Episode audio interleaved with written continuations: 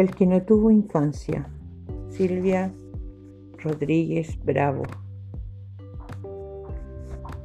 En una noche de abril, cuando las hojas caminaban tras el aroma de las golondrinas, un trozo de nostalgia maduró en mis pupilas.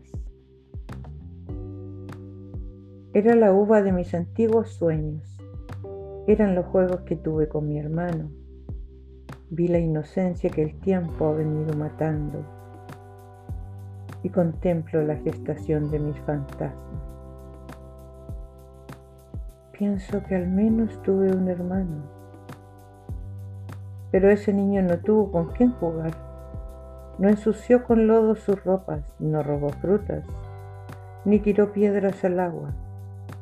Se perdió la emoción del primer beso y aún así no fue la primera persona de la Trinidad. Desde entonces su mirada le duele y comprendo que el dolor de sus ojos no es el por el pecado del hombre, es por el duelo de la infancia. Ese huérfano me entristece. Hubo de llamar padre a un carpintero llamar madre a una mujer clonada por el Espíritu Santo, espíritu personificado en una paloma que tan solo quería volar. Me confiesa que le cansa ser modelo, se fatiga de tanto exhibirse en la cruz para cumplir la palabra de su padre, quien nunca le preguntó cuál era su verdadera voluntad. Le cuento lo divertido que fue jugar a las visitas o al doctor. Entristece y me dice que a esa edad él estaba en el templo enseñando a los fariseos. Está agotado.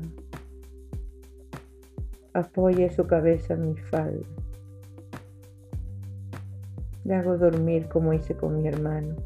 Le recito poemas de héroes que no llevan una corona de espinas. Me dormí junto al pequeño.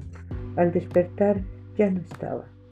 En su reemplazo me dejó en la pared a un hombre crucificado. Desde entonces, cuando veo un Cristo, lloro por el niño suicida.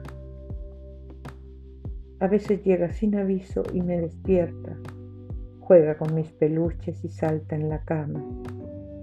También hablamos de la existencia cuando lo hacemos.